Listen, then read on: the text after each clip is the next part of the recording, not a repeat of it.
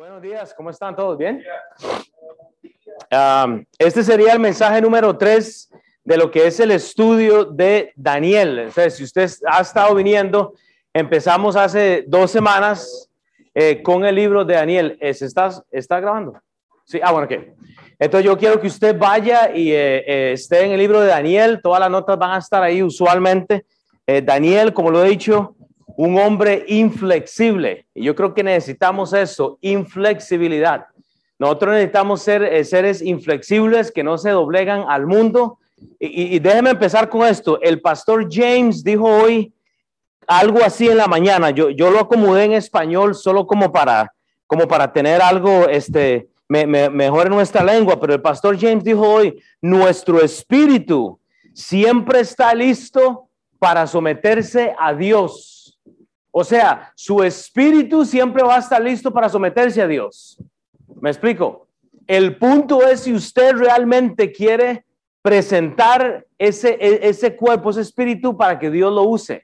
Y yo creo que esa es la mayor eh, eh, eh, decisión que tenemos que tomar. El mensaje para esta mañana viene por el libro de Daniel y es decisiones en tiempos difíciles. Hoy vamos a ver de Daniel del capítulo, en el capítulo 1 del versículo este, 8 hasta el 16, pero solo voy a leer la introducción, solo si usted no estuvo, para que usted sepa en dónde estamos. Entonces, eh, léalo en su Biblia, eso no lo puse ahí, pero esto es lo que dice la palabra de Dios en el libro de Daniel, en el capítulo 1.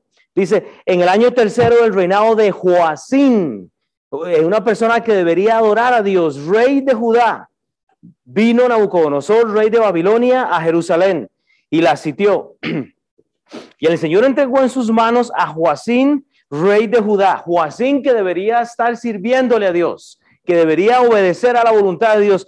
Eh, eh, Dios permite que él sea entregado. Y no solo él, sino dice parte de los utensilios de la casa de Dios y los trajo a la tierra de Sinar, a la casa de su Dios, en minúscula, y colocó los utensilios en la casa del tesoro de su Dios y dijo al rey de Aspenas, jefe de los eunucos, que trajese de los hijos de Israel, del linaje real de los príncipes, muchachos en quienes no hubiese tacha alguna, de buen parecer, enseñados en toda sabiduría, sabios en ciencia y de buen entendimiento e idóneos para estar en el palacio del rey, que les enseñasen las letras y la lengua de los caldeos. Versículo 5, y les señaló el rey ración para cada día de la provisión de la comida del rey y del vino que bebían y, de lo, y que los criase por tres años para que al fin, para que al fin este, ellos se presentasen delante del rey. Entre estos estaban Daniel, Ananías, Misael y Azarías de los hijos de Judá. Y a estos el jefe de los eunucos puso por nombre Daniel, Beltasar, Ananías y Sadrach.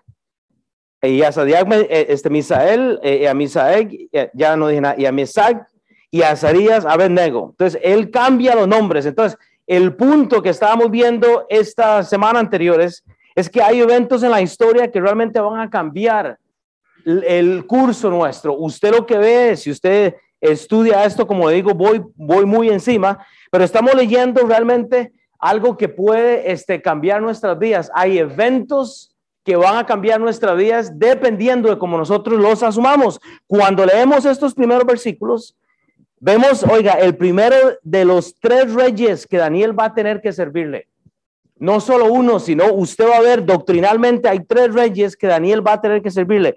Esto es el primero. Sin embargo, lo que Daniel hace es nunca comprometer su fe. Me explico. Eh, hay tres reyes que Daniel va a tener que servirle. Daniel, que tiene, eh, o sea, él sabe que debe servir a Dios, pero Daniel nos va a enseñar que, en todos este, estos dos este, capítulos de, este, de la palabra de Dios, lo que él nos va a enseñar es cómo este rey Nabucodonosor representa a esta persona del anticristo. Es la persona en el Antiguo Testamento que nos da más teología, más información en cuanto al anticristo. Usted lo puede ver en Nabucodonosor. Lo vamos a estudiar más adelante. Igual, usted no viene aquí a una escuela de FBI. Ok, usted viene a la iglesia. Vamos a tratar de hacer esto práctico. No, no estamos en un instituto. Daniel es un joven que fue maltratado por obedecer a Dios. La pregunta es, ¿cuánto estamos dispuestos nosotros? Pero ¿sabe qué lo que pasa? Estamos comprometiendo usualmente nuestras decisiones. decisiones en tiempos difíciles, decisiones en tiempos difíciles. Lo que este, el rey representa para estos jóvenes, hermanos, es literalmente un cambio que el mundo quiere hacer en su vida. Este rey quiere hacer un cambio en estos jóvenes. El mundo quiere hacer cambios en nuestras vidas, no para bien, sino para mal. Y ese es el problema. Doctrinalmente, o sea, eh, digamos, más históricamente, cuando usted ve eh, la división, digamos, de la Biblia, usted sabe, y si no sabe, pues ya sabe, que hay cinco eh, periodos importantes en cuanto a milagros. Usted tiene el tiempo de Moisés y de Josué. Usted ve un segmento donde hay milagros, hay cosas supernaturales que están pasando, pero luego de ahí hay otro tiempo bien marcado eh, doctrinalmente en donde aparece Elías e Isaías eh, y Eliseo. Estamos ahorita en el tercer grupo de, de tiempo, en este tiempo en donde Daniel está dando profecía, donde hay milagros, y vamos a estudiar eso más adelante. Y luego usted pasa del tiempo de Daniel a dónde? A Cristo y los discípulos. Doctrinalmente, esto es lo que el libro de Daniel habla. Entonces usted va a ver milagros eh, más adelante en el tiempo de Cristo y sus discípulos. Y Pedro y Pablo, usted sabe, Pedro se establece como la iglesia, como esa roca. Doctrinalmente usted va a ver ahí milagros también de, de Pedro a Pablo y hasta ahí termina que quiere decir que si usted visita otra iglesia y el pastor le pide dinero para sanar a su familia, dígale mentiroso, ya sus milagros terminaron. Aquí el único que salva es Dios. Hubieron cinco entonces tiempos claves en la Biblia, históricamente, donde pasaron eh, este, milagros, tiempos necesarios, ¿ok? Para nosotros entender. Entonces, doctrinalmente, hermanos, no hay eh, eh, tiempo de milagros en nuestro tiempo. Su dinero no compra absolutamente ningún milagro. Ahora estamos bajo la gracia de Dios. Entonces, cuando entre una iglesia y le sacan plata, no lo haga. Mejor venga aquí y eh, aprenda la palabra de Dios. Está bien, no hay problema. Entonces, vea, el, punto que yo quise destacar en mi introducción la semana anterior es, es, es, la consecuencia que hay cuando, cuando alguien desobedece. Si hay algo que la historia prueba, en el Antiguo Testamento, en el libro de Primera de Reyes y Segunda de Reyes, que se los dejé de tarea, ¿quién los leyó? Pues no me digan, deberían. Si hay algo que el Primera y Segunda de Reyes en la Biblia muestran, Primera y Segunda de Crónicas también, es como los reyes uno a otro, uno a otro caen. Y ese puede ser usted. Entonces, en contexto, solo para poner un versículo en el contexto del rey Joacín, Vaya segunda de crónicas, ahí está en la Biblia. Usted puede seguirme, puede tomar notas. Usted no vino de vacaciones, pero hay consecuencias, dice la escritura. Segunda de crónicas 36, 5 al 8. ¿Cuándo comenzó a reinar Joacín? Era de 25 años. O sea, no, no hay límite para que Dios te use. Y reinó 11 años en Jerusalén. E hizo lo malo ante los ojos de Jehová su Dios y subió contra el Nabucodonosor, rey de Babilonia esto es una referencia cruzada, digamos, al libro de Daniel. O sea, esto justifica lo que pasa en el libro de Daniel y lo llevó a este rey Joacín cautivo a Babilonia atado con cadenas. También llevó a Nabucodonosor a Babilonia de los utensilios de la casa de Jehová y los puso en su templo en Babilonia. Entonces, contexto y, en forma de, de aplicar esto, hermanos, cuando usted toma una decisión hasta los utensilios que Dios le ha dado van a ser cautivos. O sea, cuando usted toma una mala decisión, padre, madre, entienda que la, la, consecuencia de eso repercute en los utensilios de su hogar, en los miembros de su cuerpo, en los miembros de su familia. No hay, eh, no hay gracia allá. E, e, esas malas decisiones que tomamos usualmente lleva cautivas a nuestras familias. Amén, dijeron, hermanos, tenemos que tener cuidado con nuestras decisiones. Pensamos en el rey Joacín y sabemos que lo que él ha hecho es cambiar la historia de esta generación de jóvenes. Lo que el rey Joacín hizo es confirmar la profecía dada por Isaías, por Jeremías, por Ezequiel. Lo confirma, pero si hay algo es esto, hermanos. La decisión de Joacín afectó a Daniel y sus amigos. La decisión mala de Alex afecta a Ashley y a Vivian y a la que sigue. Yo estoy seguro que va a tener otra mujer, no sé, que, se borre esto. No es profecía, pero casi que estoy seguro. Pero hermanos, nuestras decisiones lamentablemente afectan a las personas que están con nosotros. Tener un problema de corazón, hermanos, es el problema del que yo voy a estar hablando esta mañana. Sepa usted, hermanos, sepa usted que uno puede aconsejar hasta donde se le permite. Yo, no puedo aconsejar más hasta donde la gente no me cree. Y si yo le digo a alguien, si, sigues allá, te vas a caer y la persona sigue, eh, usted tiene que dejarlo que se caiga, punto.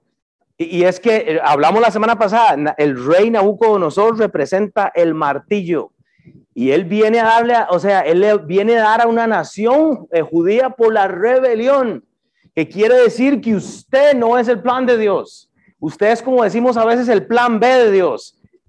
Dios está tratando con el pueblo de Israel. Usted está aquí para causar celos a Israel. Y lo vimos la semana anterior. No, no me puedo meter ahí. Vea lo que dice la Biblia en Génesis 3 del 9 al 12, hermanos.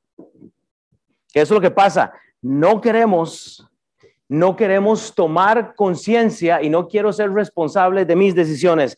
Génesis 3, 9 al 12, dice la escritura, más Jehová Dios llamó al hombre y le dijo, esto es en el contexto de la creación, Adán y Eva eh, cometen pecado, comen la fruta prohibida. Y dice en el versículo 10, y él respondió, está respondiendo Adán, Hey, ¿dónde estás? Le dice Dios. Y él responde, oí tu voz en el huerto y tuve miedo porque estaba desnudo y me escondí. Y Dios le dijo, ¿quién te enseñó que estabas desnudo? ¿Has comido del árbol que yo te mandé que comieses? Y el hombre respondió, vea qué clase de hombre.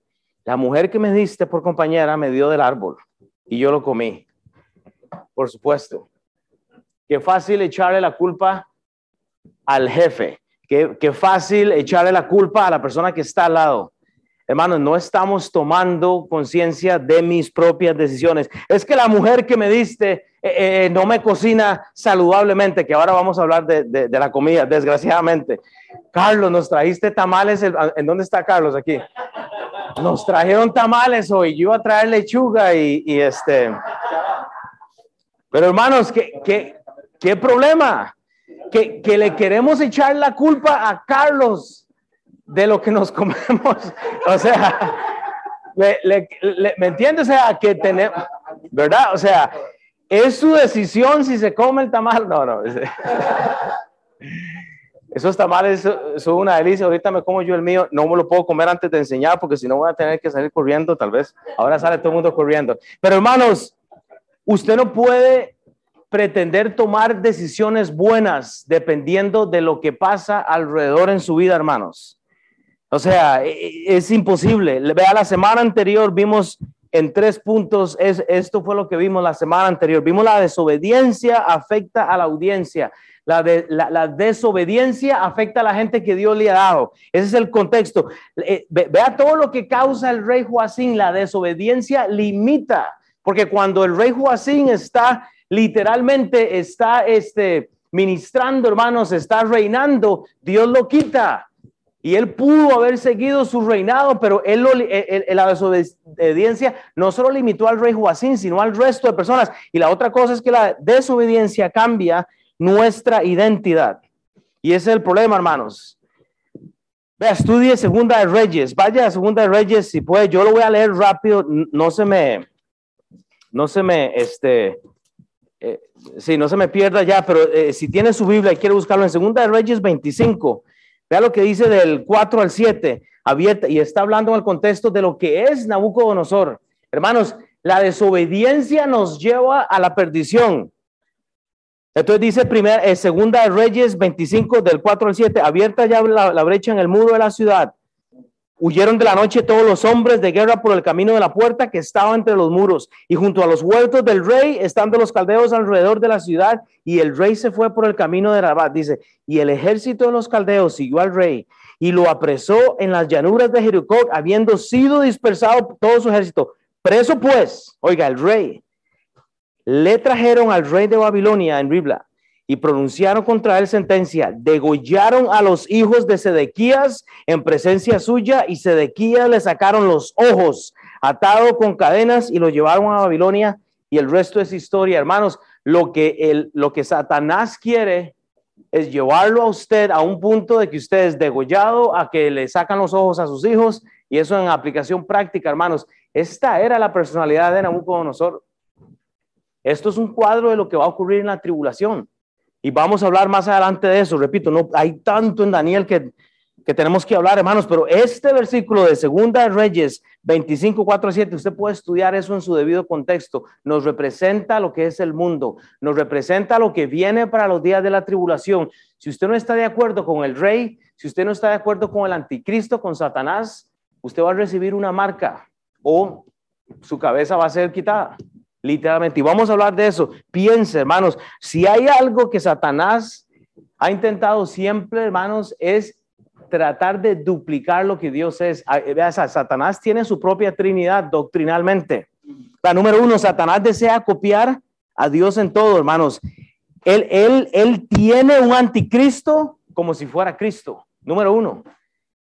Satanás es el anticristo porque él quiere parecerse al Cristo. Él, quiere venderle a usted que usted que él puede resolver su problema. Él tiene un falso profeta en el libro de Daniel como si fuera el Espíritu Santo. Y vamos a ver eso.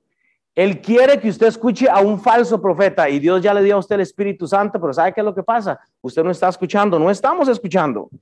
Y también desea hacerse pasar por padre, sabiendo que usted ya tiene un Dios Padre. Esa es la Trinidad satánica. Un anticristo, un falso profeta. Hermanos, un falso profeta y Satanás quiere ser su padre. Oh, wow. Sí, si usted nació en este mundo sin Cristo, Satanás es su padre. Hasta que usted no es salvo, hasta que usted no entiende la salvación, usted no es salvo. Entonces, para esta mañana, hermanos, si hay algo que usted tiene que entender es que hay decisiones en tiempos difíciles. Entendamos que nuestras decisiones no pueden depender de lo que los demás hacen. Usted tiene que tener integridad delante de Dios. Entonces, para entrar en tema nuevo, en nuevo Daniel eh, capítulo 1, versículo 8, si usted toma notas, en el versículo 8, ahí entonces apunte decisiones personales. ¿Por qué? Porque usted tiene que tomar decisiones en tiempos difíciles, dice la escritura. Y Daniel propuso en su corazón no contaminarse con la, con la porción de la comida del rey. Coma, hermanos. Número uno, las decisiones personales no se toman en el momento, hermanos. Oiga, las decisiones personales, las decisiones suyas no se toman en el momento, hermanos. Ya se formaron en su corazón. Ay, pastor, es que iba caminando por la calle y me resbalé en una casquerita de adulterio. No, no funciona así. Es que iba, iba de camino para el trabajo con mi lonchera y de pronto me resbalé en una cascarita del alcohol. Es que iba caminando y me resbalaré en la comida. Eh, ve, hermanos, el, el corazón es algo que atesora lo que usted recibe. Si usted está recibiendo mala información de amigos, de personas, hermanos, las decisiones que usted toma ya se decidieron siete años atrás. El adulterio, la fornicación, las mentiras, e, el robar, el mentir, el agredir, hermanos, ya eso está formado en su corazón. Simplemente que siete años después se formó la fornicación, se formó la mentira, porque usted ya la había trabajado en su corazón. Daniel propuso en su corazón integridad, la contaminación, alejarla, la comida y después el vino. Ese es el problema, hermanos, que no tenemos integridad eh, eh, en cuanto a nuestro corazón. Lo que usted está decidiendo hoy, hermanos, es simplemente el resultado de lo que ya hay en su corazón. Punto. Ay, es que tengo que eh, tomar una decisión para comprar un carro. ¿A cuál banco? No. Mala decisión. Si usted no tiene la plata, no lo haga. Ahorre su dinero, compre, no se proponga en su corazón atarse al banco. Y bueno, a veces hay que ir al banco, ¿verdad? Y hay que comprar cosas. Yo entiendo eso, tenga un, tenga un límite, hermanos, todos lo hemos hecho, ¿verdad? No, o sea, no, tampoco seamos, este, eh, ¿verdad? Ridículos en la forma de pensar. Aquí hay que a veces hacer crédito y hay que hacer cosas que hay que hacer, pero se puede hacer las cosas con una moderación. Búsquese a alguien que le dé asesoración, etcétera. Proponga en su corazón, hermanos, tomar esa decisión personal, hermanos, de una forma eh, eh, pasiva en cuanto a lo que dice la Biblia. Integridad, hermanos. Pero segundo, las decisiones personales no se toman en el momento, hermanos. Usted tiene que tener un estándar y un límite. Hasta aquí yo llego. Y yo siempre lo he dicho. Yo toda la vida he tenido jefes. Usted trabaja el domingo. Yo, es el día del Señor. No. Usted tiene que tomar esas decisiones, todos aquí, y he tenido esta conversación con la mayoría, porque el hispano, siempre digo, el hispano viene a este país a trabajar ridículamente y nunca tienen nada. Nunca tienen nada, hermanos. Usted tiene que tener un límite, un estándar en en donde usted dice, no, a este Dios al que yo le voy a servir esta mañana. Ese es el día del Señor al cual yo le doy el tiempo mío. Jefe, no. Y si no me quiere, déjeme. Punto. Esa es la, es la persona del anticristo que quiere alejarnos, hermanos. Es ridículo. Es que caí en la fornicación. No, hermanos. Usted no tenía estándar, usted no tenía un límite. Ya su corazón había atesorado la, el adulterio, la fornicación, la mentira, el alcoholismo, el chisme, la glotonería, hermanos. Absolutamente todo ahí. Es que usted no sabe. Cada vez que paso a McDonald's, está hablando con esta mañana. Es que cada vez que paso a McDonald's me resbala una cascarita de Big Mac. Yo, por, supuesto, o sea, es que no nos gusta hablar de esto. Que solo le echamos la culpa al alcohólico y no puede ser posible, hermanos. O sea, la, la comida nos, nos, nos, gusta a todos, hermanos. Carlos, la voy a agarrar contigo hoy, bro. Hoy había que traer legumbres. Eh. Vea, ayer me fui a comer, vea, honestamente, miércoles, jueves y viernes, y lo iba a decir al final, pero lo voy a decir ahora. Voy a hacer una dieta de tres días de lechuga, espinacas y solo cosas verdes y fruta para agarrar un poco de azúcar. Miércoles, usted me va a mandar un texto si usted quiere ahora al final, y por tres días eh, voy a hacer solo la dieta de Daniel, a ver qué pasa. Él la hizo más, pero pues yo solo puedo tres días porque ya luego hay que meter un taquito o algo así. Pero yo quiero sufrir con los que quieran sufrir. Miércoles, jueves y viernes, mándenme un texto. Yo voy a hacer un grupo y vamos a sufrir tres, o sea, todos los que quieran. Pero hermanos, usted tiene que decirle que no a, a, las cosas, hermanos, porque es que usted le está echando la culpa a su mujer por lo que usted come. Ay, es que la mujer que me diste no me trata bien, no me cocina. No, hermanos, usted está decidiendo en su corazón lo que usted va a comer. Santiago 1, 13. Santiago 1, 13 y 14. Cuando alguno es tentado, por el McDonald's, por la comida, por lo que ve, por lo que escucha. No diga que es tentado de parte de Dios. Es simplemente, hermanos, que Dios no puede ser tentado por el mal, ni él tienta a nadie, sino que cada uno es tentado cuando de su propio gusto, cuando de su propio deseo, dice, sino que es tentado cuando de su propio, este, cascarita de póngale lo que a usted le guste ahí, es atraído y seducido. Usted es atraído por McDonald's porque a usted le gusta el corazón suyo literalmente ha atesorado esto. Y usted encuentra valor en la comida de McDonald's, o en la pizza, o en las hamburguesas, o hermanos, o sea, póngale el nombre, o en el chisme, o en. Deje echarle la culpa al alcohólico y al drogadicto. Pero ¿sabe qué lo que pasa? Son las cosas que se ven más. O sea, se ven, ¿verdad? Porque el drogadicto se ve, el, el alcohólico se ve, huele. Pero hermanos, piensen las otras cosas. ¿Sabe qué es lo curioso? Daniel no comienza por el alcohol. Y Daniel propuso en su corazón no contaminarse con qué? Con la comida. Hipócritas. Somos todos, ¿verdad? Yo siempre veía el canal que este, ponía este, Juan ahí siempre, porque él ponía en, YouTube unos videos comiendo un montón de legumbres y todo. Y yo, yo le decía a mi esposa, mira, este hombre le da buenas ideas a uno y agarraba su comida blanca con su lechuga. Bueno, ahí después hablamos de eso, hermanos, pero es difícil hablar, hermanos, es difícil hablar de las cosas realmente que no queremos escuchar. Es difícil recibir lo que no queremos escuchar.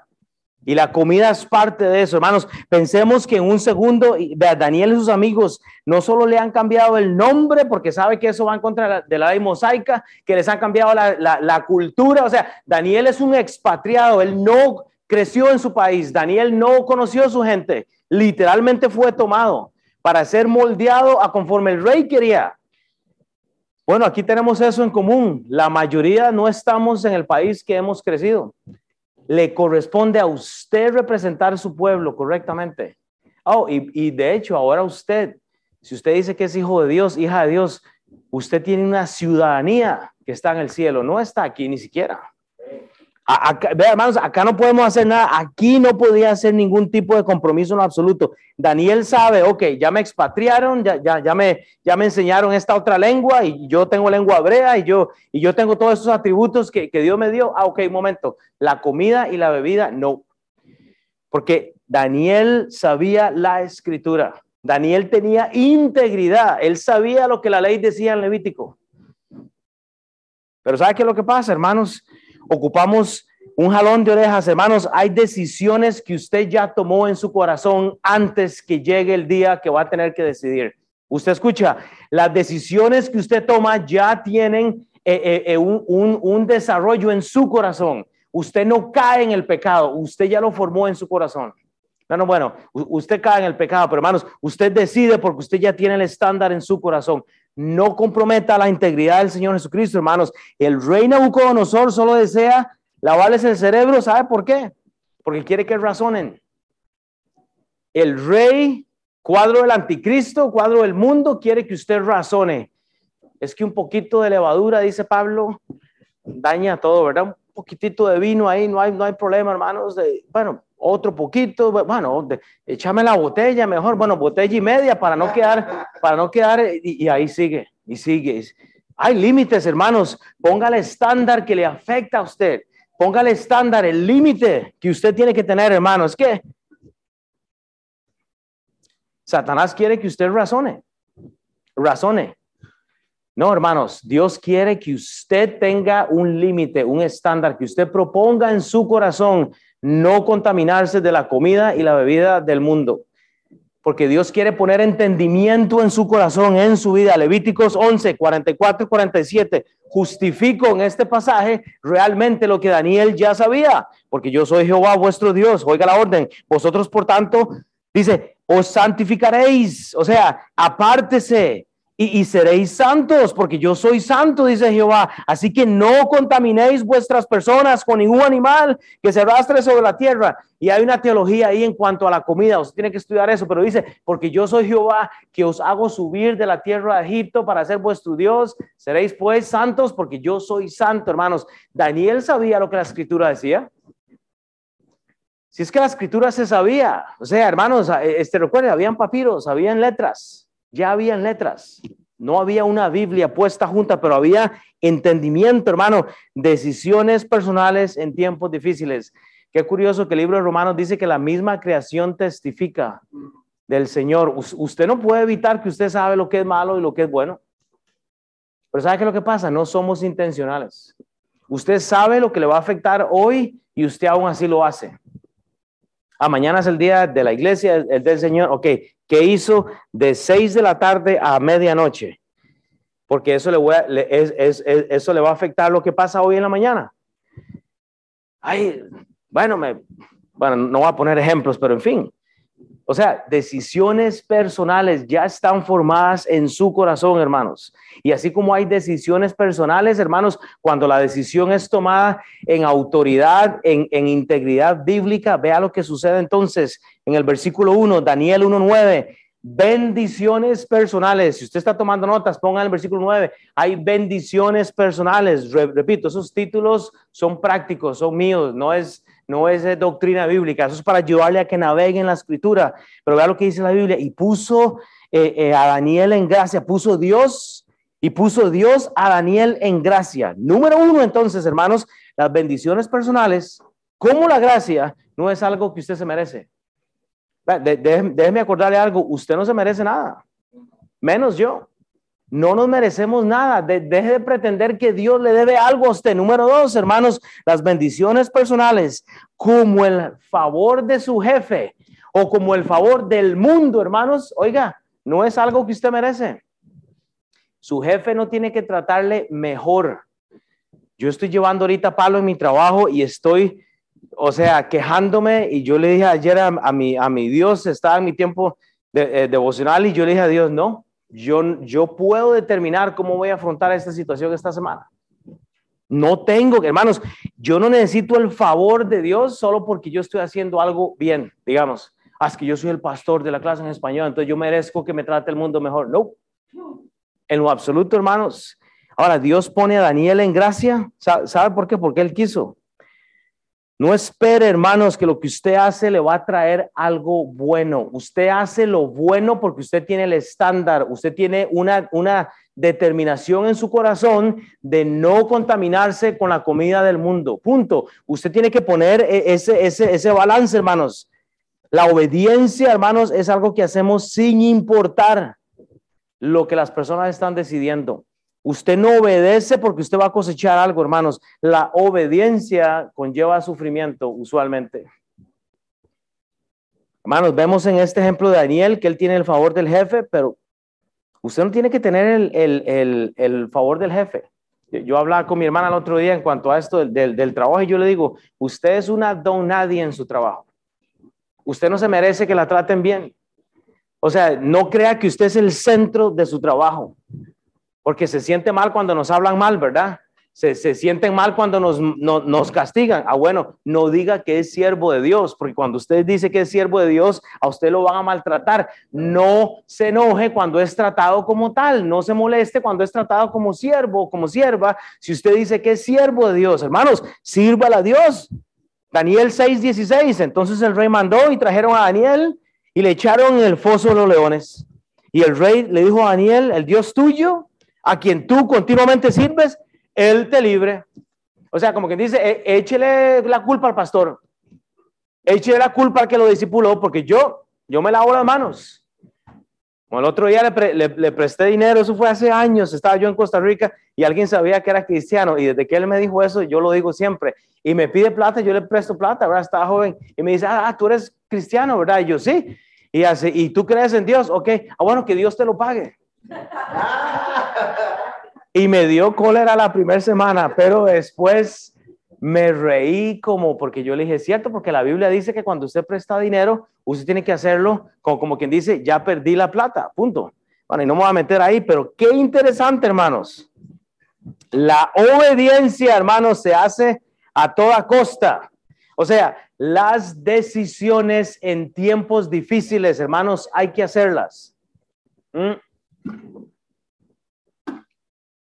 No podemos comprometer la integridad bíblica, ese es el punto. En la Biblia hay respuestas para absolutamente todo. Vea lo que le pasa a José. José, José era, eh, y no es el José rubio, porque no, o sea, eh, no es este José o los otros que hay, pero digo, hay ejemplos en la Biblia. Vea el ejemplo de José. José está, o sea, todo lo que hace José le prospera. Todo lo que hace José está llevando de bendición a otro rey pagano. Pero vea lo que dice la Biblia. Génesis 39.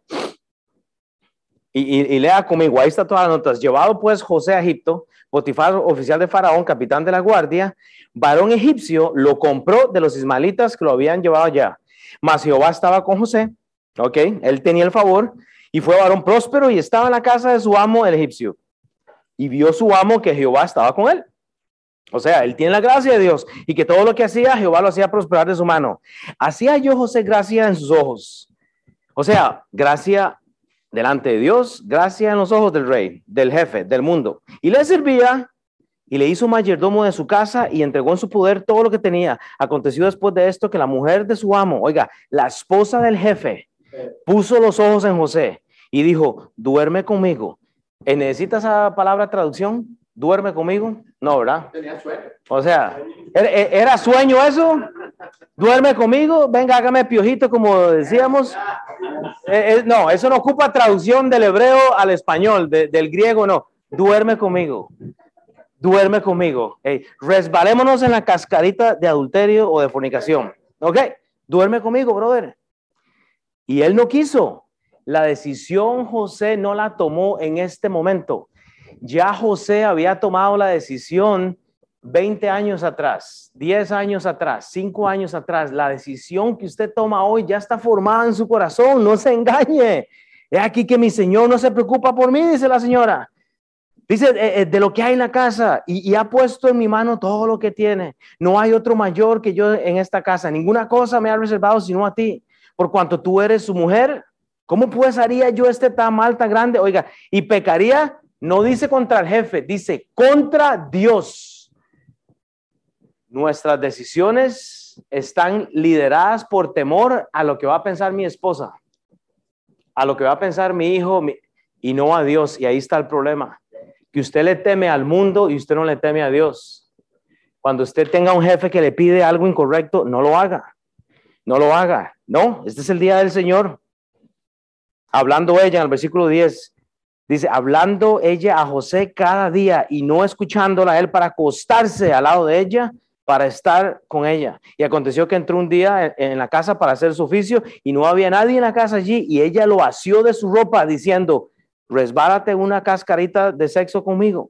Entonces él le dejó su ropa en las manos de ella y huyó y salió. Y cuando ella, dice, cuando vio ella que había dejado su ropa en sus manos y había huido fuera, llamó a los de la casa y les dijo, mirad, nos ha traído un hebreo para que hiciese burla de, de vosotros. Vino él a mí para dormir conmigo y yo di grandes voces y viendo que no alzaba la voz y gritaba, dejó junto a mí su ropa y huyó y salió y ella puso así su ropa a José hasta que vino el Señor de su casa. Y usted puede seguir leyendo, pero dice al final, y tomó su amo a José y lo puso en la cárcel donde estaba con los presos del rey, allí en la cárcel. Y, y usted puede leer toda la historia, hermanos. Entienda, José tenía la gracia de Dios. José estaba bajo la gracia de Dios como Daniel, mas sin embargo Dios permite la prueba. Usted puede ver el ejemplo de Job.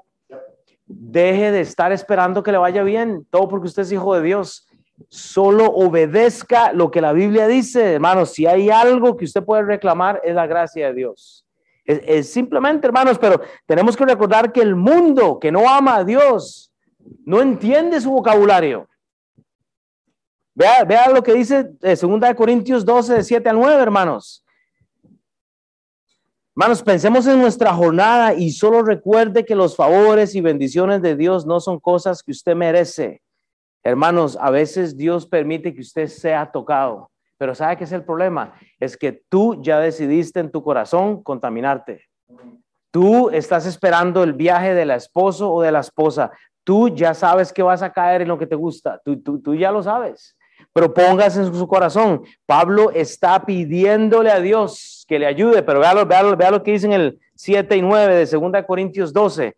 Y dice, y para que la grandeza de las revelaciones no me exaltase desmedidamente, o sea, en nuestro idioma sería, para que la cabeza no se me haga grande, porque yo soy Pablo, yo soy Pablito, el, el que era Saulo, el que, el que estoy escribiendo libros a las iglesias. Oiga lo que dice, me fue dado un problema, un aguijón en mi carne, un mensajero de Satanás que me abofetee, para que no me enaltezca en sobremanera. Es el típico caso de los líderes en la iglesia a veces. Se les da un chance para enseñar un, eh, un pasaje y ya se les hace la cabeza grande. Quieren el púlpito y no quieren ser siervos. Eh, eh, queremos predicar y no queremos servir. Oh, Hermano, si alguien le está vendiendo a usted el púlpito como algo para llegar ahí, usted está con la mente puesta en el lugar incorrecto. Pero vea lo que pasa, respecto a lo cual, dice Pablo, tres veces le he rogado al Señor que me quite este problema y me ha dicho, bástate de mi gracia, punto. Ay, es que yo, que, yo creí que yo, yo, yo era cristiano y yo pensé que no me iba a enfermar, que no me iba a pasar esto. Vea cómo se ve la gracia. ¿Cuál de ustedes entiende esta foto? ¿Cuál de estos es semejante a la gracia, hermanos? Hoy yo puedo decir que hay hermanas que están caminando así.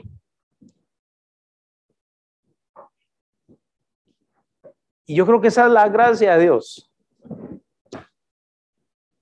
Y si usted quiere caminar en la gracia como el tipo, como, como que usted lo quiere ver todo abierto, que usted puede tener acceso a todo, esa no es la gracia de Dios.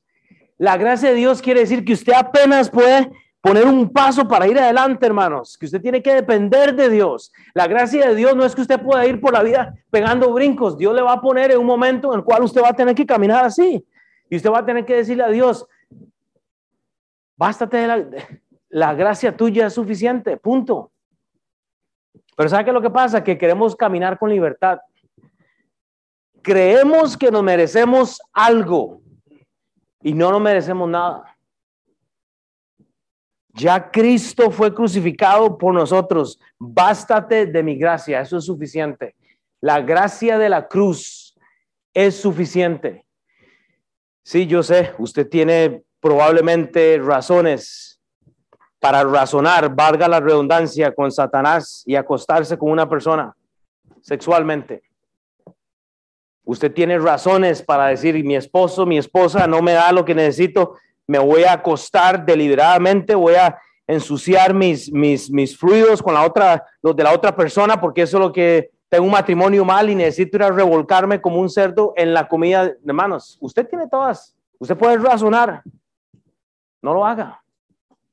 Bástate de su gracia, hermanos. Hay pruebas que son difíciles, hermanos.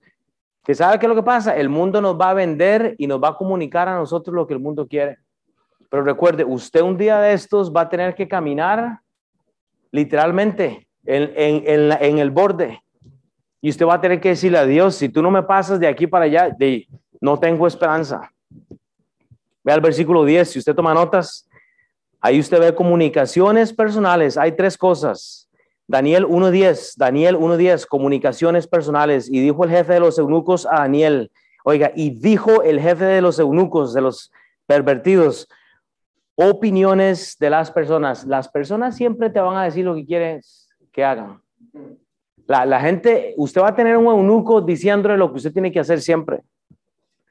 Y vea lo que dice la influencia del mundo. Temo a mi Señor que el rey que señaló vuestra comida y vuestra bebida, ¿Qué es lo que pasa? El mundo quiere recordarnos lo que usted tiene que hacer, hermanos. Es las opiniones del mundo, opiniones del mundo. O sea, y las opiniones del mundo van en contra de la integridad bíblica. Es un problema.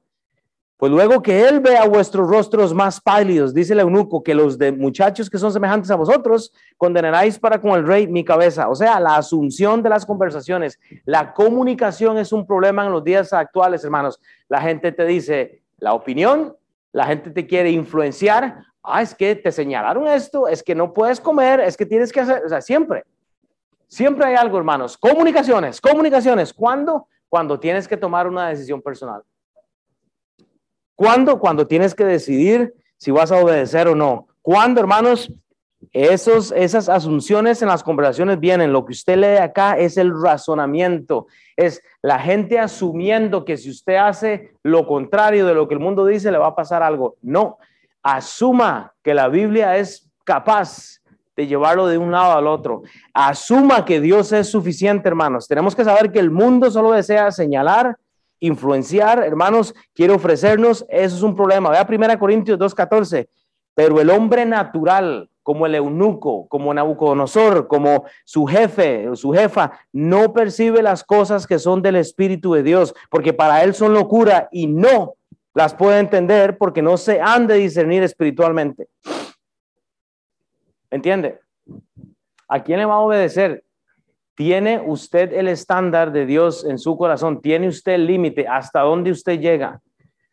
Vea, me quedan 10 minutos para terminar esto. Aquí es a donde yo salgo volando porque ya veo que el tiempo se está yendo. Del versículo 11 al 13, hermanos, usted ve testimonios.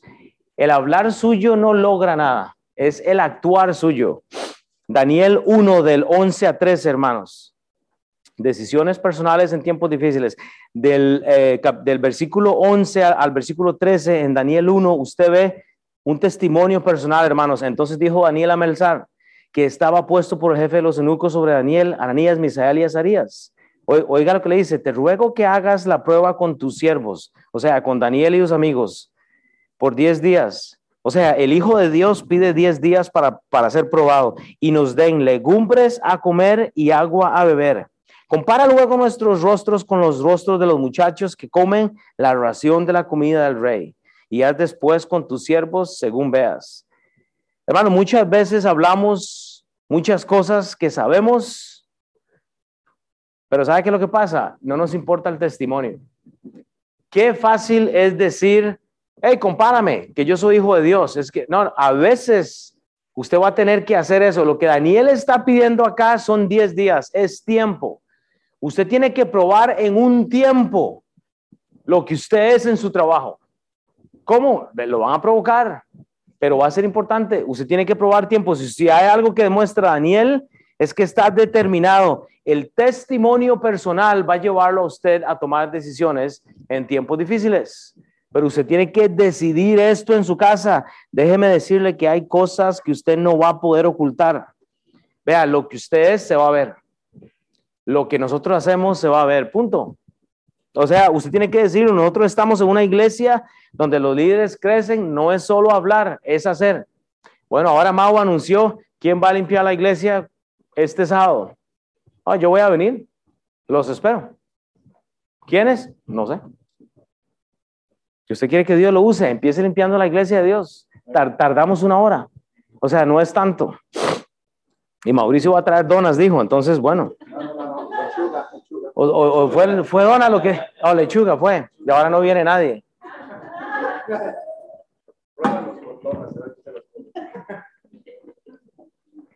Hermanos, no es solo leer la Biblia. No es solo saber el instituto bíblico.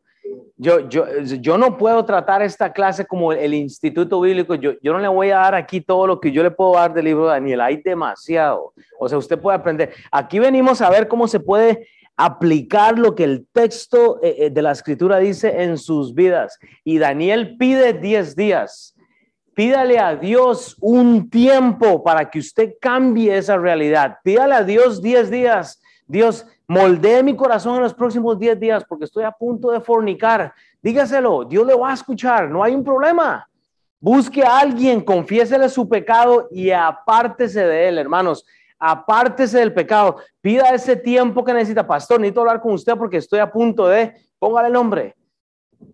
Si es para ir a McDonald's, nada más llámeme y vamos juntos y yo, y yo pido por usted.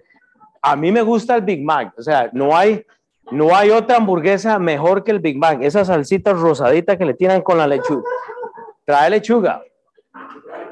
Trae lechuga. Dale, trae lechuga. O sea, hay un inicio de, de, de, de, salud ahí, pero bueno, se quedó en inicio nada más. Se, quedó en inicio. Casi ensalada. Pero solo deje que Dios actúe en su vida, hermano. No caiga, no establezca ese pecado en su corazón. Yo sé que es difícil. Y hermanos, me estoy hablando a mí mismo, hermanos. O sea, del libro, en el libro de Daniel, del 11 al 13, usted ve que Daniel sabe que él va a probar ese testimonio. Él dice, deme 10 días. ¿Qué es? ¿Servir? Ah, yo lo hago. O hacer, ah, yo lo hago. Déjeme dar testimonio. Ah, en mi trabajo. Ok, yo lo hago como posición y todo. El rey le señala la comida. Movámonos para ir terminando entonces. Daniel 1, 14 al 16. Usted ve el resultado personal, hermanos, resultados personales. Cuando usted toma decisiones en tiempos difíciles que honoran a Dios, usted ve un resultado personal, hermanos. Dios, Dios va a darle gracia. Hermanos, yo no puedo, yo, yo, no creo en un Dios que lo aleja a usted de los pecados capitales, como dicen algunos, ¿verdad? Cuando usted le está pidiendo algo a Dios, o sea, Dios le va a dar gracia. Primera Corintios 10, 13, no os ha sobrevenido ninguna tentación que no sea humana, más fiel es Dios. Vea, Dios no le va a dejar que usted sea tentado más de lo que usted no puede. Dios sabe, hermanos, pero hoy Hoy Dev Mulder, la, secretaria de la iglesia, le fue descubierto un, ahí, bueno, o sea, es un asunto bien difícil y Dev Mulder hoy está caminando así y hemos visto a Hillary está caminando, o sea, es difícil, Tabata estuvo caminando así. Hermanos, Dios nos pone en situaciones que no queremos a veces pasar y, y nos va a pasar a todos. No es si nos va a pasar, es cuando, siempre lo he dicho. Acuérdate de tu creador en los días de tu juventud antes que vengan los días malos. Los días malos vienen siempre. Pues siempre nos tocan a los hijos, a nuestras esposas, esposos, trabajos, hermanos. Versículo 14 al 16 del primer capítulo de Daniel. Consistió pues con ellos en esto y probó con ellos diez días y al cabo de diez días pareció el rostro de ellos mejor y más robusto que el de los otros muchachos que comían de la porción de la comida del rey. Así pues, Melzar llevaba la porción de la comida de ellos y el vino que debían de beber y les daba lechuguita. Así está, lechuga miércoles, jueves y viernes, acompáñeme si usted quiere. Yo lo voy a hacer por tres días, si se puede. Lechuga, agua, frutas y dicen que uno baja por lo menos ocho libras. Eso es bueno, eso es bueno. Note que la historia se desenvuelve de una forma en, la que ellos son probados y, y sin importar el favorecimiento, hermanos, usted tiene que dar testimonio. Acá vemos el primer milagro. Vea, si usted estudia su Biblia, este es el primer milagro en el libro de Daniel. Este es el primer milagro. Dios hace un milagro. Dios actúa en favor de ellos y lo hace públicamente. Daniel influencia a los amigos. ¿Cuántos amigos influencia usted para mañana en la noche? Estudio varones. Influencia a alguien para que ellos lleguen, para que reciban al Señor Jesucristo, hermanos. Eh, eh, o sea, es necesario, hermanos. El punto, hermanos, es que, hermanos, la, la gracia que Dios nos da a nosotros en alguna área tiene que ser usada para la gloria a Dios. Es simplemente la, gracia que Dios le ha dado de levantarse un día a usted, mañana, hoy, es para que usted le dé gloria a Dios. No es para que usted se aleje de Dios. Pero ¿sabe qué es lo que pasa? Que no tenemos derecho a sufrir. ¿Cómo es posible que yo estoy pasando esto? Es que, ¿cómo es posible? Bueno, Dios tiene un propósito. Yo quisiera darle palabras de ánimo y, a veces uno intenta y más bien dice cosas que no debería, hermanos, pero bástese de la gracia del Señor, hermanos. El hecho de que somos hijos de Dios no significa que usted tiene ya todo resuelto. El hecho de que usted vino hoy a la iglesia, eso no quiere decir que usted le hizo un favor a Dios. O sea, hermanos, tenemos que tener cuidado, hermanos. Este pasaje solo prueba que las palabras no hacen mucho, hermanos. Es el resultado. ¿Sabe qué es lo que pasa? Y Daniel propuso no contaminarse de la comida del rey. El resultado de la apariencia de Daniel fue determinado años antes que él fuera puesto al servicio de este imperio babilónico. Daniel sabía que no iba a, que, no iba a contender con la ley eh, mosaica. Él sabía que la ley decía lo que decía. Él no quería este, comprometerse. Yo estoy seguro que hasta Daniel hasta pudo haber hecho el voto nazareo, eso de Sansón, de la comida, el vino y todo eso. No sé, pienso yo. para determinar de esa manera, eso no está en sus notas, se me acaba de, venir, porque lechuga y legumbres, brother, o sea, ¿qué tipo de vida es eso? Todo verde. O sea, que eso, es eso no es vida. O sea, la carnita, pollo, no, lechuga y legumbres, o sea, o sea, no, ¿qué, dieta es eso? O sea, es, es difícil. Ah, pero ¿sabe qué es lo que pasa? Ahora que me acordé, el otro día estaba caminando Sansón y dice que va ahí por, por la ladera y no sé qué, y dice que camina cerca de donde estaba el viñero. Y la gente no ve eso como un problema, pero yo estaba enseñando el libro de jueces el otro día, era una clase de inglés, y estaba pensando en eso. El hecho de que Sansón iba caminando ahí por el viñero ya era problema, porque el voto nazareno era que usted no podía tener contacto, pero ¿sabe qué es lo que nos gusta? andar así. Uy, me caigo, uy, andamos aquí como jugando a la verdad. Ay, ahí están las, las mujeres eh, malvadas, ahí están las malas, ¿verdad? Uy, soy hijo de Dios y como queremos, oh, ahí está la fiestota, ¿verdad? Uy, me emborracho, me emborracho. O sea, no, no juguemos, o sea, establezca cuál es su parámetro, hermanos, es el asunto. Primera Pedro 1, 3, 7.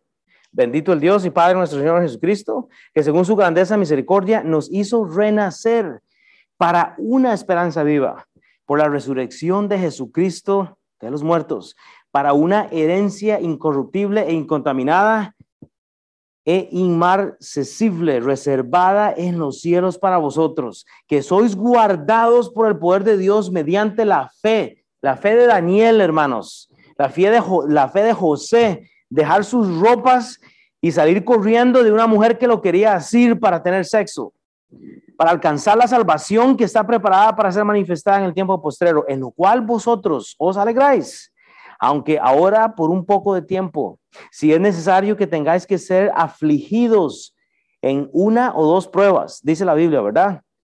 No, en diversas pruebas, gracias, chava, para que sometida a prueba vuestra fe, mucho más preciosa que oro, el cual precedieron se fuera por o sea, se prueba por fuego, sea ya en alabanza y gloria y honra en cuanto sea manifestado Jesucristo. Hermano, ¿sabe qué es lo que pasa?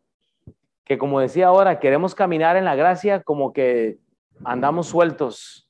Y cuando Dios nos cierra el camino y nos raspamos las manos y los brazos y, y nos duele, no nos gusta. Ah, ya no soy hijo de Dios, me voy. Daniel propuso no contaminarse con la comida del rey. La decisión que usted tomó hoy, usted la decidió 20 años atrás, 10 años atrás. ¿Cómo? Bueno, es que yo solo veía peliculillas ahí más o menos. No, usted ya estaba maquinando. Usted ya estaba procesando. Ay, es que iba caminando y termino con esto. A como hay bendiciones personales, hay tareas personales que usted va a tener que hacer. Dice la Biblia, entonces, dos puntos principales, solo para cerrar esto. A estos cuatro muchachos, Daniel 1, 17, 21, a estos cuatro muchachos les dio conocimiento, inteligencia. Vea que Dios da en todas las letras y ciencia. Y Daniel tuvo entendimiento en toda visión y sueños. Pasados pues los días, al fin de los cuales había dicho el rey que los trajese, el jefe de los eunucos los trajo delante de Nabucodonosor Y el rey habló con ellos y no fueron hallados entre todos ellos otros como Daniel, Ananías, Misael y Azarías. Así pues estuvieron delante del rey impío, del anticristo, del cuadro del mundo, del perverso inepto de Nabucodonosor, en todo asunto de sabiduría e inteligencia que el rey les consultó, los halló diez veces mejores que todos los magos y astrólogos que había en todo su reino. Y continuó Daniel hasta el año primero del rey Ciro. Hermanos, el otro día recibí una llamada y me dicen, pastor, quiero que me haga una limpia, eh, espero que eso no sea una mala palabra, una, una limpieza, una limpia, y yo, y yo, una limpia hago yo, y yo, y yo haga una llamada de teléfono, ¿verdad? Y eso es de la vida real, eso me pasó el año pasado, y yo, una limpia, y yo, claro, ¿cuánto cobra? Y yo,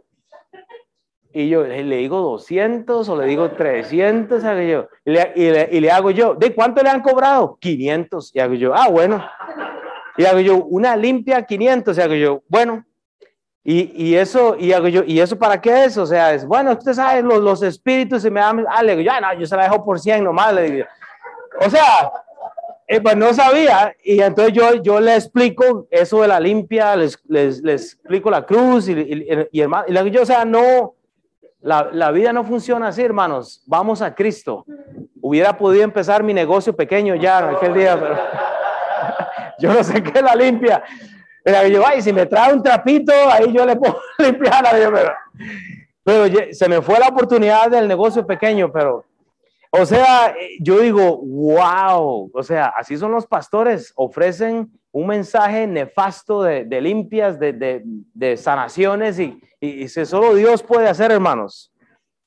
Entonces, vean, hermanos, piensen esto, nada más, ellos no son conocidos por cosas grandes, hermanos, ellos son conocidos por lo que Dios hizo en la vida de ellos. Termino con esto, hermanos. La semana pasada vimos entonces la desobediencia y, hoy vimos las decisiones en tiempos difíciles. Entiende una cosa, decisiones personales, bendiciones personales, comunicaciones personales, testimonios personales, resultados y tareas personales, todo inicia en su corazón.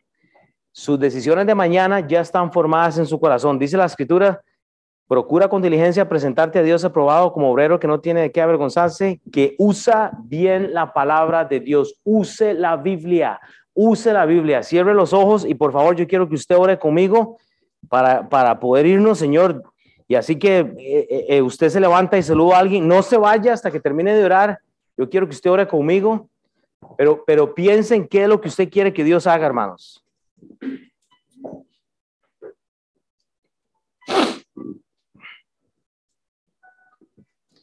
Padre Dios, gracias por esta noche. Padre, gracias porque tú nos cuidas por este día, ya la noche viene más tarde.